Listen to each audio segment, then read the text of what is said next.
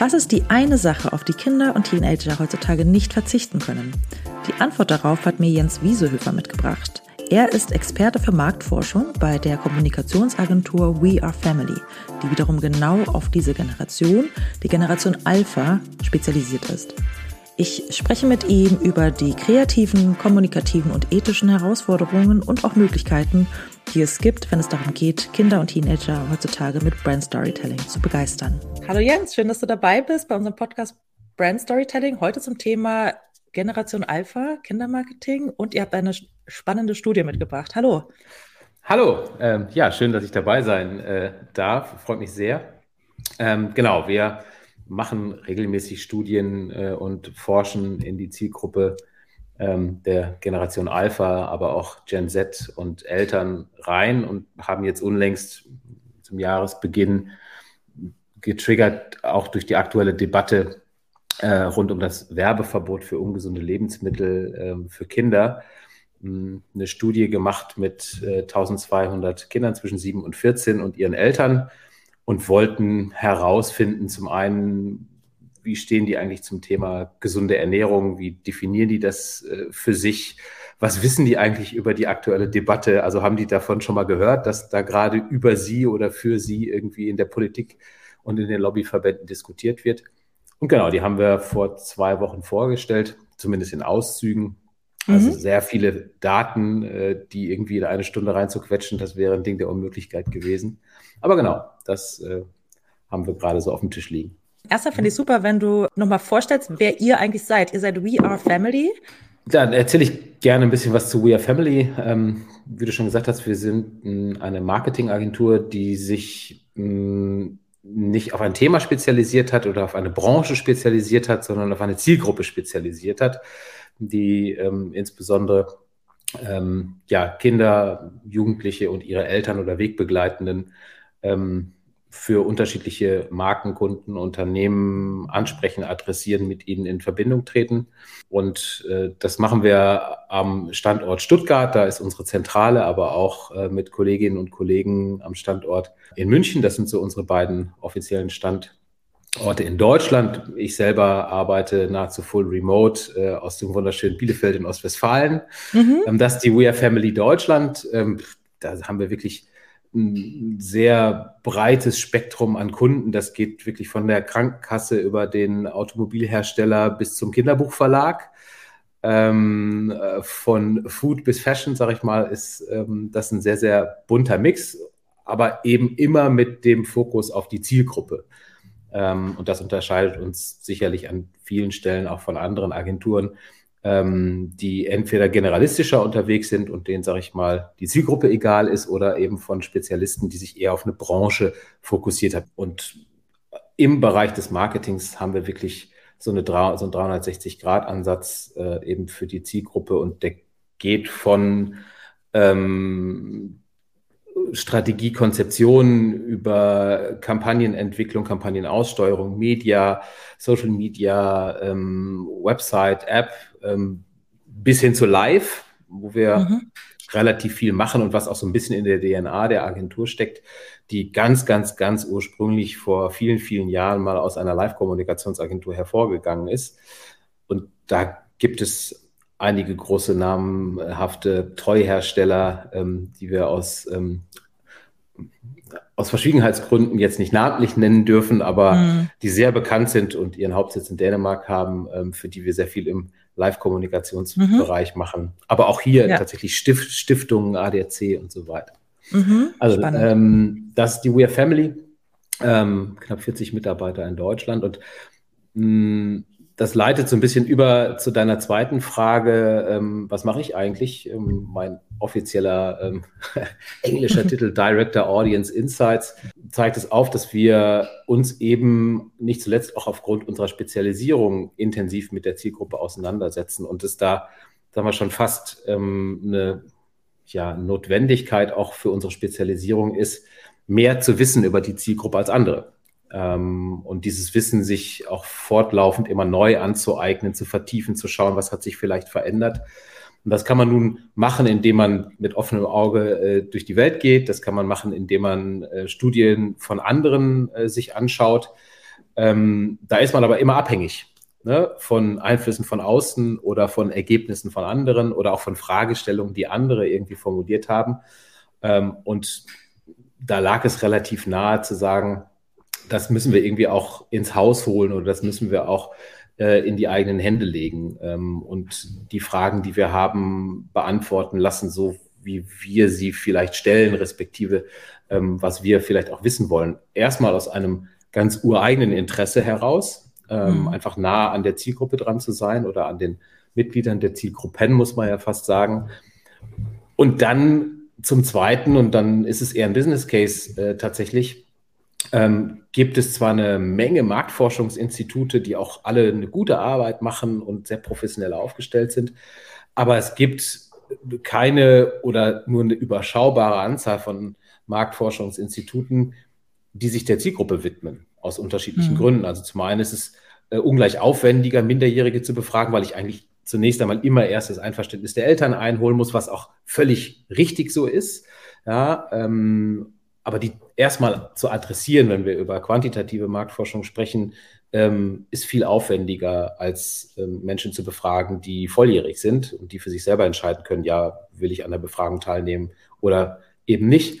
Ähm, und deswegen scheuen das viele andere. Ne? Und mhm. zum Zweiten muss man auch so ein bisschen hin und wieder um die Ecke denken, wenn es darum geht, wie komme ich eigentlich zu einer Antwort? Weil wenn ich gerade mit jüngeren Kindern ähm, qualitativ oder aber auch quantitativ, was wir ja auch ähm, sehr häufig machen, mich auseinandersetze, dann muss ich ja erstmal abstrahieren, was ist das Kind überhaupt in der Lage ähm, zu interpretieren oder, oder ähm, zu verstehen. Also ich kann keine komplexen Zusammenhänge ähm, in eine Frage reinpacken. Das kann ich bei Erwachsenen mitunter schon gar nicht, aber bei mhm. Kindern vielleicht erst recht nicht. Ne? Das ja. heißt, ich muss eine einfache Sprache wenden. Ich muss vielleicht auch mal so hart an der Grenze der Beeinfluss Beeinflussung erstmal so das Terrain bereiten, um zu einem Ergebnis zu kommen. Und ich muss auf der anderen Seite auch akzeptieren, dass ich vielleicht nur bis zu einer bestimmten Tiefe vordringen kann und muss mir dann überlegen, wie komme ich eigentlich, ohne jetzt das Kind zu befragen oder die Kinder zu befragen,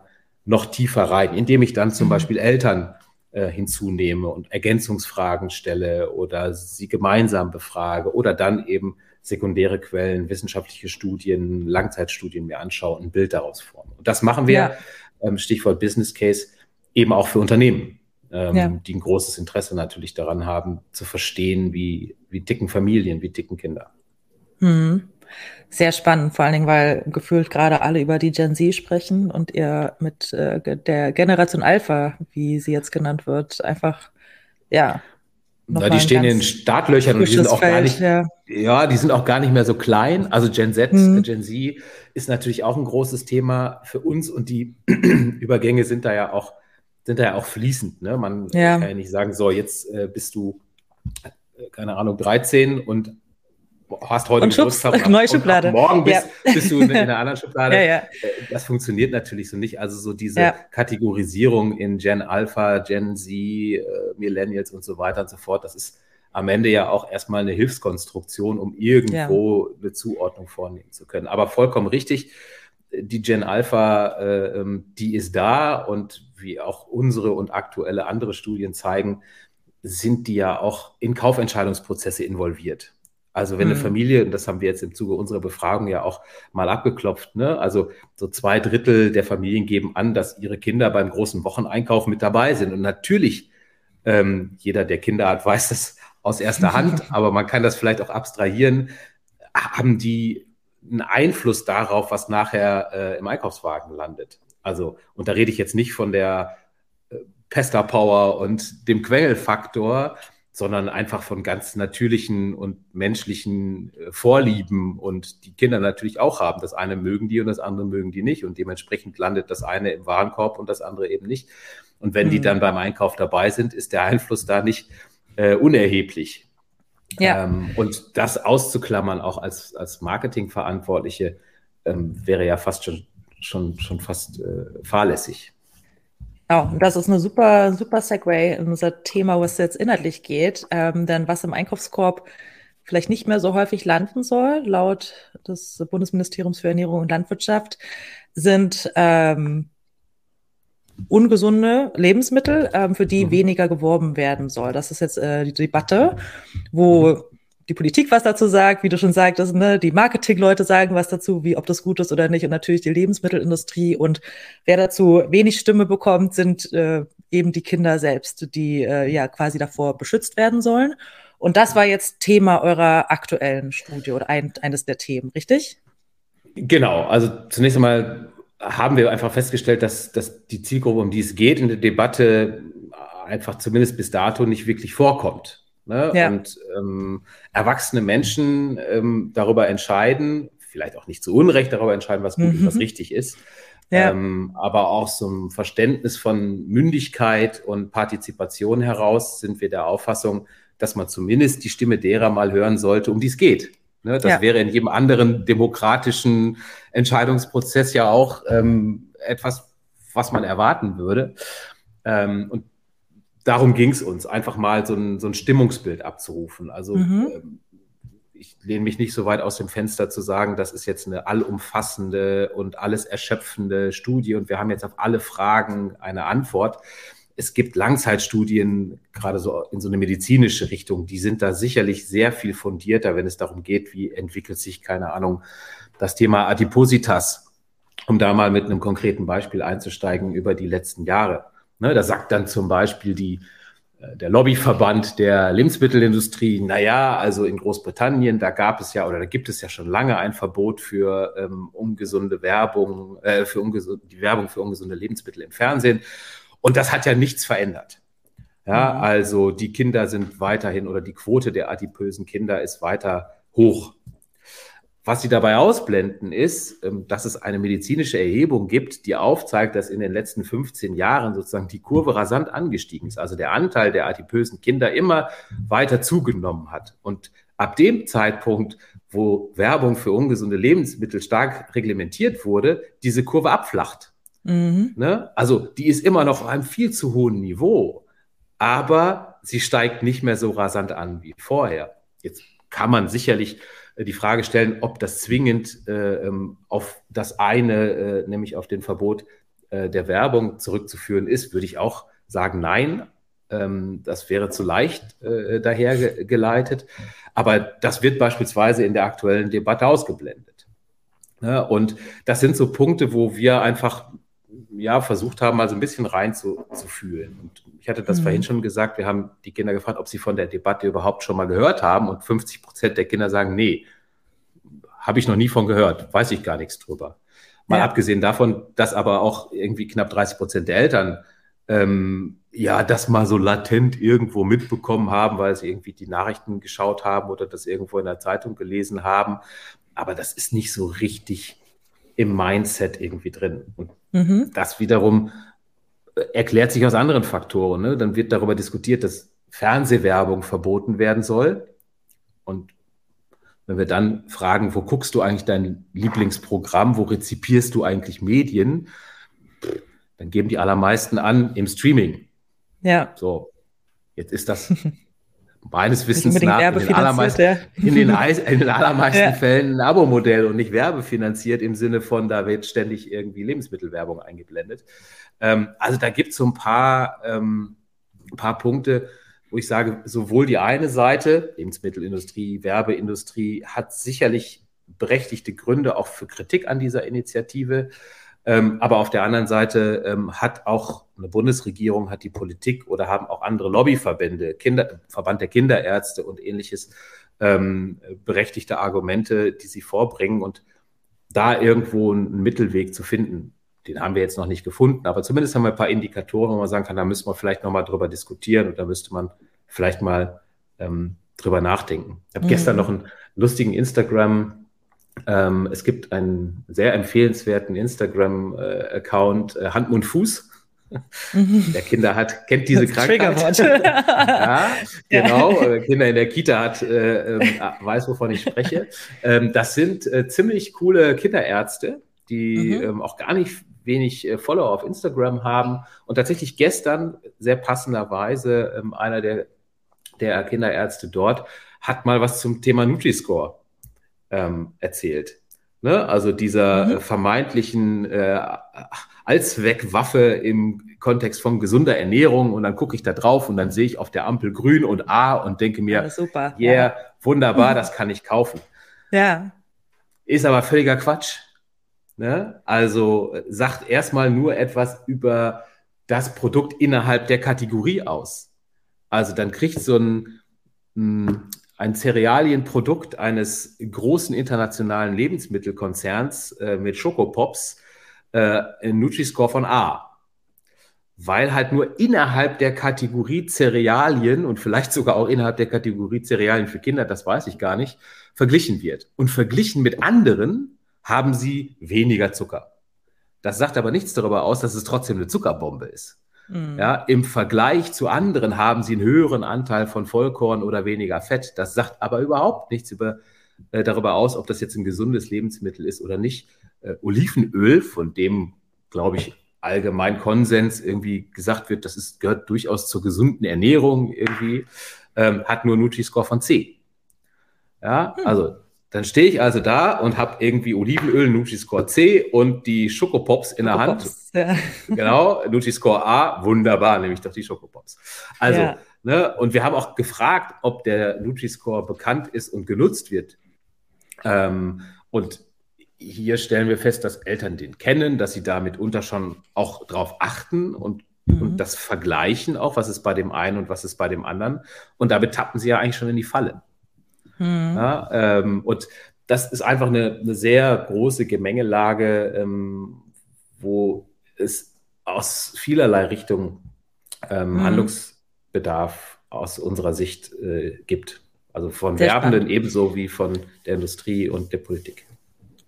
Sehr spannend. Und ihr macht noch mehr Studien, die, äh, ne, die du jetzt als Director, wie hast du es genannt, Client Audience Insight, Audience, Audience Insight, Insight also ähm, wir werden es auf jeden Fall verlinken, dass man sich die Studie mal genauer anschauen mhm. kann, aber auch, wo man zukünftig bei euch vielleicht nochmal spannende Quellen findet, ähm, weil am Ende geht es ja darum, eben, wie du sagst, die Zielgruppe zu verstehen. Und ähm, deswegen ähm, spreche ich auch mit dir, weil, äh, genau, ich unserem Publikum auch ein bisschen was davon vermitteln möchte. Also lass uns mhm. mal über die Generation Alpha sprechen, unabhängig mhm. auch oder gerne mit auch äh, Ernährung. Aber was sind dann so deine Insights, was diese Generation wenn man sie über einen Kamm scheren kann, was ja generell auch immer schwierig ist, aber was die Generation ausmacht. Was sind ihre Werte? Mm. Also man muss da vielleicht ein bisschen unterscheiden zwischen kurzfristigen Trends und mhm. längerfristigen Entwicklungen. Ähm, und mal bestimmte, gerade auf der Ebene der Werte, der Moral und so weiter und so fort, ähm, psychologische, physiologische Motive, da finden ja Veränderungsprozesse jetzt nicht so wahnsinnig schnell statt. Ja, und dass Kinder in einem bestimmten Alter ähm, mit unfassbar viel Fantasie ausgestattet äh, aus dem Wohnzimmertisch äh, ähm, eine Zwei-Zimmer-Raum-Wohnung in ihrer Fantasie machen können und damit ihren Puppen spielen und es ihnen völlig egal ist, ob ähm, das äh, Puppen oder, oder Tiere oder Figuren aus unterschiedlichen Markenwelten sind. Die werden einfach mhm. munter miteinander kombiniert in der Zweiraumwohnung unterm Wohnzimmertisch. Ähm, über den Faktor, dass danach Kinder in einem bestimmten Alter ähm, total auf Sammelkarten und solche Mechaniken abfahren, weil sie sich in, in ihrer Entwicklung an einem Punkt befinden, wo sie kognitiv ihr Gehirn darauf programmieren, Zusammenhänge zu verstehen und Dinge zu ordnen. Mhm. Ja, also Sammel Sammelaktionen von, im, im Marketing funktionieren deshalb immer, wenn sie in eine bestimmte Alterskohorte adressiert werden, weil sie eine intrinsische Motivation äh, bei Kindern adressieren.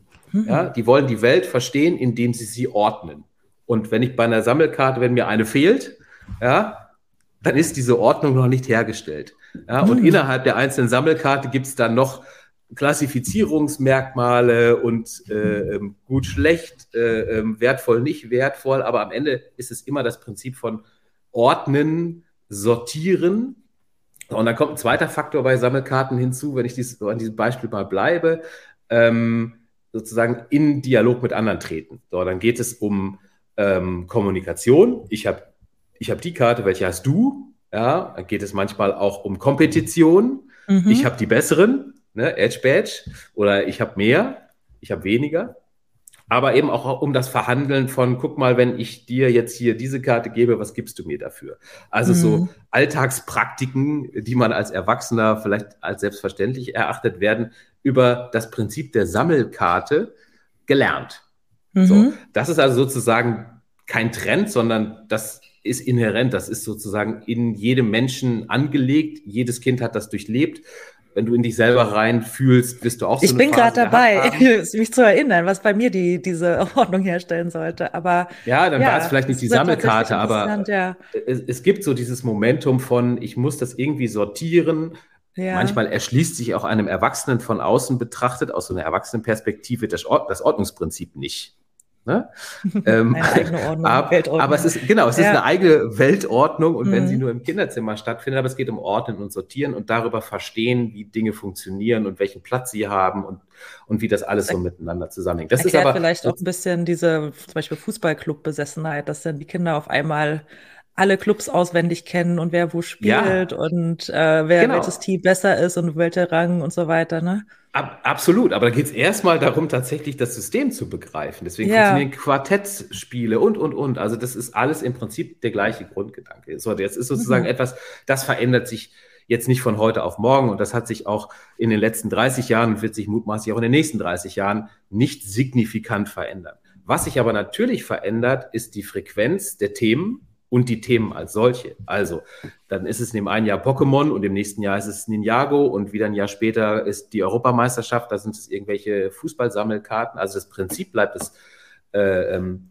dasselbe, aber die Themen verändern sich. Und das wiederum, ähm, das ist ein ganz, ganz starker Faktor, dass also die Frequenz der Veränderung, was die Themen anbelangt, was die Trends anbelangt, gekoppelt mit einem schier unerschöpflichen Kosmos an medialen Zugängen, ähm, natürlich das sehr viel stärker triggert und manchmal sogar vielleicht zu viel. Ne, dass ich dann plötzlich als Kind gar nicht mehr weiß, was sammle ich jetzt eigentlich? Weil mhm. ich, ich könnte ja das und das und das und das und das. Und dann habe ich so ein, ne, bei in der Gen Z würde man FOMO darüber, äh, würde man das als FOMO bezeichnen. Meine These ist, FOMO gibt es auch bei äh, äh, bei der Gen Alpha, das wird vielleicht nicht so wahrgenommen, aber die stehen genauso vor, vor diesem Problem, sich entscheiden zu müssen, mhm. weil einfach ganz viel auf sie einprasselt. Ja, wer Kinder beobachtet, die zum ersten Mal äh, ähm, mit der Fernbedienung selber in der Hand äh, bei Netflix versuchen, ihre Serie, eine Entscheidung zu treffen, was sie jetzt gucken. Ja, ja, Zwei Stunden lang werden nur Trailer geschaut. Mhm.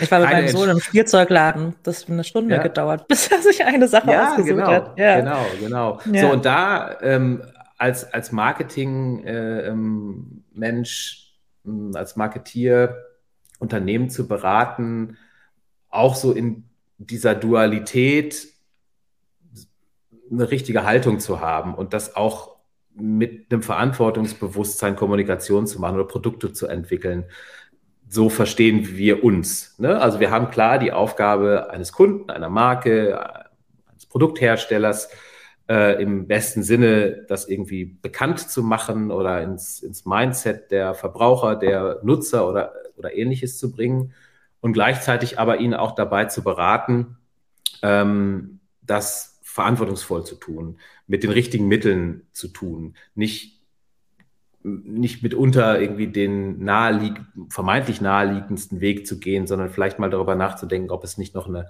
Alternative gibt. Mhm. Ein, ein, Beispiel, was ich da immer bringe, ist ganz reflexartig, hatten das schon zwei, dreimal, oder ich hatte das zwei, dreimal in meiner äh, Vergangenheit, da ging es dann irgendwie um Gewinnspiele und dann sollten Familien irgendwie ähm, als Beweis, dass sie irgendwas gemacht haben, sozusagen ein Foto machen und das auf Social Media hochladen, bei Instagram hochladen. Erstmal so weit, so gut, kann man nachvollziehen, ist eine relativ simple Mechanik und dann wird irgendwie ein Hashtag gesetzt äh, und ab dafür und dann kann man irgendwie sehen, wie viel haben da mitgemacht, irgendwie kann gezählt werden, kann der Marketingverantwortliche sagen, yo, war erfolgreich, haben äh, so und so viele Fotos sind da hochgeladen worden. So, bis dahin nachvollziehbare Story könnte man denken, passt. So, wenn ich jetzt aber überlege, das Gewinnspiel findet im Sommer statt. Ja, ähm, und ich fordere Familien auf, im Sommer, wenn es draußen warm ist, Kinder wenig anhaben, ähm, Fotos zu machen und weise sie beispielsweise nicht darauf hin, dass bitteschön nur das, was sie gebastelt haben, fotografiert werden soll und nicht mhm. das Kind noch mit dazu. Ja. ja dann fotografiere ich also mein, äh, meine fünfjährige Tochter, weil ich ja daran teilnehmen will und weil wir auch Spaß dabei hatten, das zu machen, alles gut, aber plötzlich irgendwie äh, sehr leicht bekleidet und lad das auf ein weltweit zugängliches Portal hoch. Ja, und dann sind wir an so einem Punkt, wo wir sagen, ey Leute, denkt mal drüber nach. Ne, was, was machen wir hier eigentlich? Ja, ganz ja, wichtig. Also mhm. wir, wir, wir fordern irgendwie äh, Menschen auf, sich zu entblößen, in Anführungszeichen, oder auch bestimmte Dinge zu zeigen oder zu veröffentlichen, ähm, was nicht okay ist. Ja. Und das, das ist unsere Aufgabe als, als Marketingagentur, Kunden dann da auch zu begleiten und zu sagen, hey, passt auf, da gibt es andere Wege, das zu tun. Lass uns mal lieber in eine andere Richtung denken oder, oder das so oder so vielleicht lösen. Meine mhm. Aufgabe als, als Audience Insight ist es sozusagen am Anfang auch von Konzeption und Strategie, ja, Bedürfnisse nochmal zu identifizieren, spezifische Fragen zu klären, ähm, Handlungsempfehlungen abzugeben, die dann mit den Kollegen aus der Strategie weiterzuentwickeln und in Konzepte zu überführen. Und mhm. so schließt sich dann der Kreis. Ja, und dann ist natürlich die Frage, und der Grund, warum ich auch auf dich zugegangen bin oder für euch als Agentur, wir kriegen ja auch ab und zu PR-Anfragen, wo es um Kinderthemen geht. Und mhm. wir sagen eigentlich schon, also mit PR, mit Presse, mit klassischen Medien, ich glaube nicht daran, dass sie die erreichen können und äh, sagen das dann auch so geradeaus hinaus. Und deswegen ist natürlich die, die ganz spannende Frage, wie, wie können Marken dann Kinder erreichen, gerade in diesem extrem gesättigten Medienumfeld? also so, so platt sich das vielleicht anhört, aber das, ähm, das Thema der Influencer ähm, auf Gen Alpha vielleicht übertragen oder auf jüngere Kinder ist es das Thema der Vorbilder. Ähm, mhm. und auch das ist etwas, was es äh, lange schon gibt und auch zukünftig immer noch geben wird. Also ähm, Kinder suchen sich Orientierungspunkte, suchen nach Vorbildern, ähm, die sie gut finden, die ähm, in irgendeiner Form interessant sind, die irgendwas können, ähm, also das ist sicherlich ein Hebel zu sagen, okay, was könnte ein Influencer sein, was könnte ein Testimonial sein, was könnte ähm, eine Persönlichkeit sein, die irgendwie im Relevant Set von Kindern äh, unterwegs ist, die bestimmte weitere Kriterien mit sich bringt. Sicherlich, je jünger die Kinder, desto, desto verantwortungsvoller muss man die auswählen. Aber das ist sicherlich ein, ein Aspekt ähm, oder eine Möglichkeit, mit Kindern in in Dialog zu treten oder Kinder zu erreichen, also zu schauen, wen finden die gut, Influencer, Testimonials ähm, mit an Bord zu nehmen und mit denen ähm, Kommunikationslösungen, Kampagnen, äh, Inhalte zu entwickeln. Mhm. Ähm, und das geht dann tatsächlich von rein Kommunikations- oder Kampagnenansätzen über vielleicht sogar auch äh, gemeinsame Produktentwicklung, ne, ähm, mhm. Neudeutsch Collabs, ähm, zu gucken, okay, was, was könnte da irgendwie Sinn machen? Gibt es ein paar, paar wirklich gute Beispiele aus der jüngeren äh, Vergangenheit? Ähm, die, die ja, hast du da was, worüber würden? du sprechen kannst, was ihr vielleicht auch mitgestaltet habt? Mm, also eine, eine Sache, die, die mir ganz spontan einfällt, ist der Kinder äh, ähm, Schulranzen und Rucksackhersteller, äh, also die Marken mhm. Step by Step und Kukazoo. Ähm, und Kukasu, das sind Rucksäcke, ähm, sage ich mal, für den Übergang von so vierte Klasse zur fünften Klasse. Also wenn ich keine Lust habe mehr auf meinen klassischen Schulranzen und ja. Das Alter komme, was Cooleres brauche. Ja. ja. genau, das muss ein bisschen äh, fresher und lässiger daherkommen. Ähm, dann kommen die mit ihren Produkten irgendwie ins Spiel und ähm, da haben gab es vor anderthalb, zwei Jahren, es gab dann immer so einen Katalog, der rausgegeben wurde an die Händler und der Händler hat es dann irgendwie an interessierte Kunden, die irgendwie in den Laden gestolpert sind, irgendwie rausgegeben. Aber ob es das nun gab oder nicht, das war mehr so ein Vehikel für den Handel, ähm, von dem keiner so richtig wusste, braucht man das oder braucht man das nicht. Was haben wir dort gemacht? Wir haben, und da sind wir schon in Richtung PR, wir haben aus dem Katalog ein Magazin gemacht und mhm. haben quasi ein Kindermagazin mit dem Katalog kombiniert. Das hat in den 90er Jahren Titus mit dem Magalog irgendwie mal für die eher älteren Jugendlichen schon sehr erfolgreich gemacht. Die sind dann irgendwann komplett ins Digitale abgewandert. Aber wenn wir über Kinder sprechen, braucht es hier und da eben auch noch physisches ähm, weil Eltern, wie du ja schon gesagt hast, mitunter dann auch digitale Zugänge vielleicht noch limitieren und die autonome Nutzung ähm, entscheidend ist. Und deswegen funktioniert im Kinderbereich ja auch Print mitunter noch ganz gut. So, aber so ein, so ein reinen Produktkatalog, der ist ja langweilig. Ne? Da, da sind nur Produkte drin und da stehen vielleicht Preise mit drin. Also haben wir das eine mit dem anderen kombiniert und haben das sogar eher anteilig in Richtung Magazin weiterentwickelt. Ja. Wir haben das äh, Friends Mac daraus gemacht. Warum Friends Mac? Zweiter Punkt, auch bei Kukasu. Ein mh, Ergebnis von vielen, vielen Studien. Ähm, Kim-Studie hat es, glaube ich, oder auch eine Sinus-Studie dazu, wurden Kinder befragt, auf was sie am wenigsten verzichten können. Ähm, und die Antwort war nicht der Gameboy oder das iPad oder das Smartphone, sondern ähm, ungestützt waren es Freunde, Freunde und mhm. Familie. So, also Freundschaft und Freunde Ach, zu haben, ist ein unfassbar, ja. also tatsächlich für Kinder total wichtig. Ja. So, daraus haben wir einen Markenclaim entwickelt. Ja, in Verbindung mit Tasche ist daraus Carry Friendship geworden. Und das mhm. Prinzip der Freundschaft ähm, ziehen wir sozusagen jetzt konsequent oder zieht die Marke sehr ja. konsequent, exekutiert das über alle Kanäle und wir haben eben ein Freundeheft daraus gemacht. Und was in diesem Magazin thematisiert wird, ist Freundschaft. Ne? Ja. Berühmte Freundschaften, Freundschaft zwischen Mensch und Tier, äh, überraschende Freundschaften, ähm, was kann man machen, irgendwie, wenn man sich mit seinen Freunden trifft und einem langweilig ist, irgendwie ja. äh, Party-Tipps und so weiter und so fort. Das hat alles überhaupt nichts mit Rucksäcken zu tun. Gar nichts, null. Mhm. Und das versucht auch gar nicht irgendwie äh, von hinten durch die Brust ins Auge äh, irgendwie da das Thema Rucksack ja. reinzubringen, weil das identifizieren auch jüngere Kinder relativ schnell als Etikettenschwindel. Es gibt ja. dann klar abgetrennt den Produktkatalogteil und natürlich taucht hier und da auch mal ein Rucksack in einem Foto auf. Fair enough, ne? ist auch irgendwie kein Verkaufsmagazin und ist auch gekennzeichnet irgendwie als, als Werbung, aber trotzdem ist die Response ähm, der, äh, der Kids sensationell gut. Also wirklich äh, tolle, auch, auch unaufgeforderte Rückmeldung, dass sie das irgendwie toll fanden ähm, dass sie es gerne gelesen haben, dass sie schon nachfragen, wann das nächste kommt, irgendwie oder ob ein zweites kommt, das gibt es jetzt. So, und dann, jetzt komme ich zu, zum Eingang unserer, äh, unseres Punktes, haben jetzt in diesem Jahr ähm, ähm, eine junge Influencerin, ähm, Ava, alles Ava, Ava geschrieben, AVA, dazu genommen, die voll in der Zielgruppe drin ist, so ein Ticken älter vielleicht, aber auch, also könnte meine ältere Schwester sein. Also wenn ich neun bin, die ist, glaube ich, 13 oder so, 12, 13. Mhm. Hat aber schon eine riesen Fanbase auf Instagram und einen monstermäßigen YouTube-Channel und eine super Reichweite und macht das aber so mit ihrer zwölfjährigen Naivität. Ne, bewertet die da äh, Online-Games und alles, was ihr irgendwie vor die Linse kommt.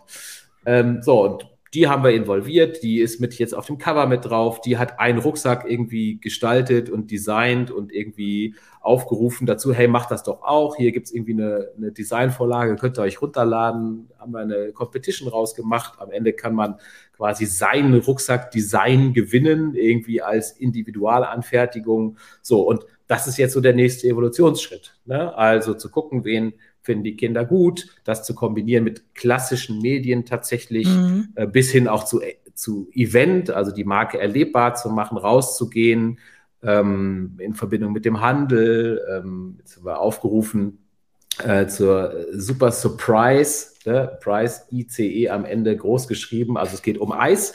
Und mhm. ähm, Schulen, Schulen, können sich, Schulen können sich bewerben oder Kids Aha. können sich für ihre Schule bewerben um kurz vor den Sommerferien einen Eistruck äh, auf den Schulhof äh, zu bekommen.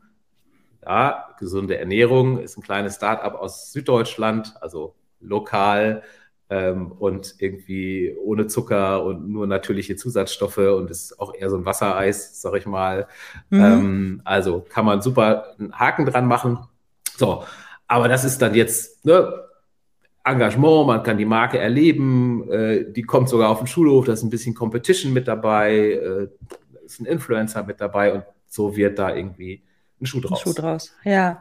Ja, da haben wir dann doch, also ja, wir heißen ja Podcast Praxis Talk Brand Storytelling, ne? Und genau, was du erzählt hast mit dem Magazin, da haben wir dann doch einige Ähnlichkeiten. Also, dass man halt tatsächlich erstmal schaut, was sind denn wirklich die, die, die Werte, die Bedürfnisse, die Insights am Ende, ne, die auch ja, so einen Aha-Moment irgendwie auch geben, auf die man sich dann als Marke wirklich committet. Und ohne eben zu sagen, es geht um uns als Marke, sondern es geht um uns um eure Bedürfnisse. Ne? Und wir, wir wollen das, wir wollen das äh, in den Mittelpunkt stellen, statt dass wir jetzt irgendwie, dass es eben nur um uns geht. Ähm, sehr schöne Story auf jeden Fall. Da kommen wir auch eigentlich schon fast ein bisschen zum Abschluss. Also ich glaube, wir haben einen sehr schönen Einblick bekommen, wie ihr an eure Arbeit rangeht und ja, wie man trotz dieses, ich glaube, für uns Jetzt haben wir noch neue Generationen. Für uns Millennials ist es tatsächlich schwieriger zu greifen, weil wir noch mit klassischen Medien aufgewachsen sind. Wir wissen schon rein aus der Beobachtung, dass das äh, sich natürlich extrem verändert hat und wie Kinder äh, Medien konsumieren, wie das teilweise von den Eltern reglementiert wird und wie sich dann aber auch wieder eine ganz neue Welt öffnet, wenn sie dann mit 13 oder sowas ähm, die Apps nutzen dürfen ähm, oder so, ne? Aber ähm, trotzdem nochmal sehr spannend, wie ihr da rangeht und wie dann doch wieder altbewährte Sachen trotzdem auch weiter funktionieren, wenn im Kern die Story ja, also stimmt. Wenn, wenn, du mich noch ein, eine Ergänzung geben lässt, also was wir aus so einer ähm, Perspektive der etwas älteren Generation, also die Falle, die wir leicht tappen, ist, dass wir so ein Entweder-Oder ähm, mhm. Muster aufmachen. Es gibt entweder das eine oder das andere. Jetzt haben wir gelernt, okay, das muss es irgendwie alles geben. Ja, aber der Umgang der jüngeren Generation, Gen Z und dann zukünftig der Gen Alpha noch viel mehr, der macht diese Unterscheidung nicht. Das ist ein nahtloser Übergang. Und da gehe ich von der Tony-Box äh, über Streaming ähm, zum Magazin und wieder zurück. Also mhm. das lustige Taschenbuch lebt, liegt neben dem Bett, während ich quasi auf dem iPad irgendwie ähm, mir die Bauanleitung für mein Lego äh, anschaue und äh, Papa und Alexa frage, wie das Wetter wird. So, mhm. ne? Ähm, das springt gerade bei mir im Hintergrund die Alexa an. Ähm, also das ist, glaube ich, so ein bisschen der, der Punkt, ähm, wo man auch ja so ein bisschen unver unverblümt und, und auch mutig rangehen kann und auch, auch Gattungen miteinander kombinieren kann. Ähm, es muss nicht alles digital sein, es muss für Kinder aber auch nicht irgendwie alles analog sein. Ähm, und die Vorzüge des Digitalen zu kombinieren mit den Vorzügen des Analogen oder der echten Begegnung im Live-Entertainment. Ich glaube, da liegt so ein bisschen die Kunst, das zu orchestrieren und da eine konsistente Geschichte zu erzählen, die mhm. sich, egal über welchen Weg ich einspringe in die Geschichte, die sich mir erschließt, ja, und die sich aber über die anderen Touchpoints weitererzählt. Ähm, ja. Und das, ich glaube, da gibt es einfach so unfassbar viele Möglichkeiten und da finde ich es super spannend, was da nahezu jeden Tag irgendwie an neuen Möglichkeiten sich auftut äh, ähm, und die wir auch als Agentur äh, dann ganz häufig und ganz schnell ausprobieren. Ne? Und manchmal ja. verwerfen wir die auch wieder oder sagen, ja, ja wo, wissen wir im Moment noch nichts mit anzufangen, aber wer weiß, vielleicht kommt das irgendwie in ein paar Monaten wieder. Mhm. Also auf jeden Fall für euch auch eine schöne Spielwiese, kann ich mir vorstellen, dass das sehr, ein sehr spannendes Voll. Feld ist. Ähm, du hattest vorhin gesagt, viele Sachen sind tatsächlich irgendwie aber trotzdem auch gleich geblieben. Kinder sind Kinder und wenn sie Sammelkarten sammeln, werden sie das wahrscheinlich auch noch in 20 Jahren, also die neue Generation tun oder Werte wie Freundschaft sind immer wichtig. Ähm, hast du vielleicht zum Abschluss trotzdem noch mal so eine Sache, wo du sagst, das macht die Generation Alpha besonders?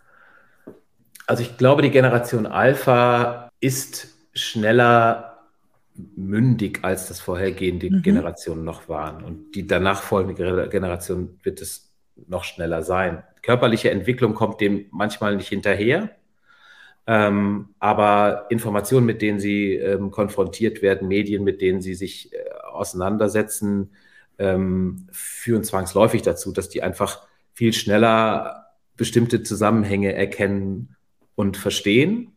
Mhm. Ähm, und die Aufgabe von Älteren äh, wird es sein, da sie ja zu, zu guiden. Also ich will gar nicht sagen beschützen, sondern ähm, ihnen Freiräume zu lassen, sich damit auseinanderzusetzen und eigene Erfahrungen zu sammeln und gleichzeitig aber auch vor bestimmten Dingen irgendwie so ein bisschen äh, ähm, zu beschützen, nicht über Verbote, sondern vielleicht über, über Dialog. Aber ich, die, die, die Gen Alpha ist eine 100% digitale Generation, die man wird anders adressieren müssen. Und die Generation Alpha wird die Generation sein, die, sag ich mal, die Suppe auslöffeln muss, die vorhergehende Generationen hineingebrockt äh, haben.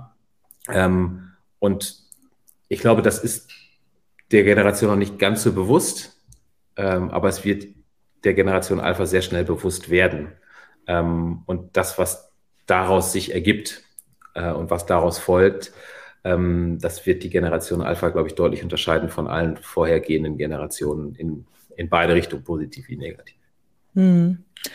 Ja, spannend. Das geht einem besonders nah natürlich, wenn man selber Kinder hat, die zu dieser Generation gehören. Und irgendwie, ja, ja die ganze Zeit rattert es bei mir so mit. Und ne, man denkt sich so, ja, wie gehe ich damit um mit meinem Sohn? Der ist jetzt noch weit davon entfernt, aber der streamt natürlich auch schon auf Netflix äh, seine Blippies und so. Mhm. Ähm, und ne, welche Werte ähm, wird er mir mitgeben oder ich ihm? Und ja, wie, wie wird das alles äh, weitergehen mit äh, Overload an Messages von Marken und so weiter? Aber man muss, ja. Man muss sich als Eltern da locker machen. Ja, ja. Also man muss, man muss verstehen, dass äh, Paw Patrol ähm, nicht das Ende der Welt ist und, und versuchen, zu, sich reinzuversetzen in die eigenen Eltern, die möglicherweise dasselbe damals von Benjamin Blümchen und Bibi Blocksberg gedacht haben. Wunderbar, Jens. Vielen, vielen Dank. Es war wirklich sehr interessant. Ähm, danke für deine Insights und wir werden ganz viel verlinken, wo man noch mehr über euch erfahren kann, über eure Studien vor allen Dingen. Und ja, ich denke, ähm, sowohl als Eltern als auch als Marketeers ist es äh, sehr spannend zu beobachten, was auch für spannende Kampagnen, kreative Kampagnen, spielerische Sachen auch immer wieder ähm, zu den, für diese Zielgruppe entwickelt werden. Und das macht ihr jeden Tag. Und insofern, danke, dass du mitgemacht Super. hast.